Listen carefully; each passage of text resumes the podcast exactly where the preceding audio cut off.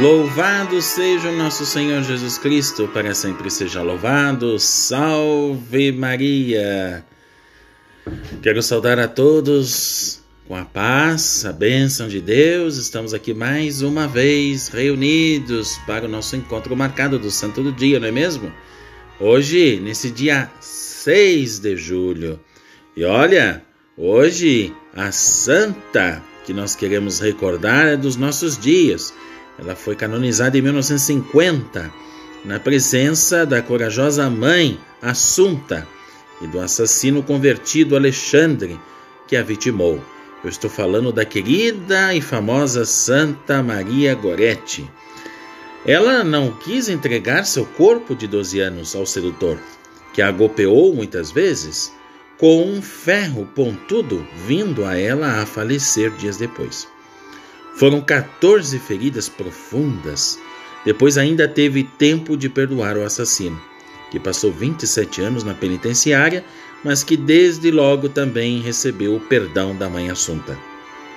Grande Santa Maria Goretti. Mas também hoje vamos venerar o grande profeta Isaías. Certamente foi o mais rico dos profetas em dar ao povo de Israel a esperança verdadeira do Messias, não é mesmo? E além disso, foi um dos homens mais práticos em levar ao povo e às autoridades a receber a mensagem da justiça e da verdade. Olha só que beleza! E olha, em seus livros, há passagens de tanta poesia e espiritualidade que podemos até dizer que elas jamais foram superadas, nem mesmo na Bíblia. Grande profeta Isaías para nós, não é?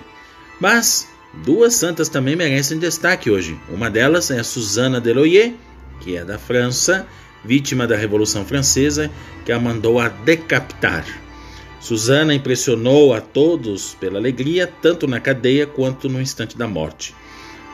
Afinal, saindo aí, vamos para Roma e vamos encontrar a Maria Teresa Ledowska, que também é chamada Mãe da África, pois a África ela se dedicou com muito talento e amor.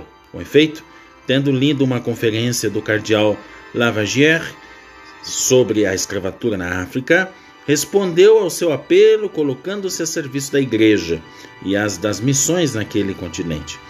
Ela reuniu em torno de si companheiras corajosas e fundou em 1894 né, o Instituto das Irmãs Missionárias de São Pedro Claver, cuja atividade né, é, delas consiste em colaborar no apostolado missionário da África. Ela morreu no ano de 1922 e foi beatificada pelo Papa Paulo VI em 1975.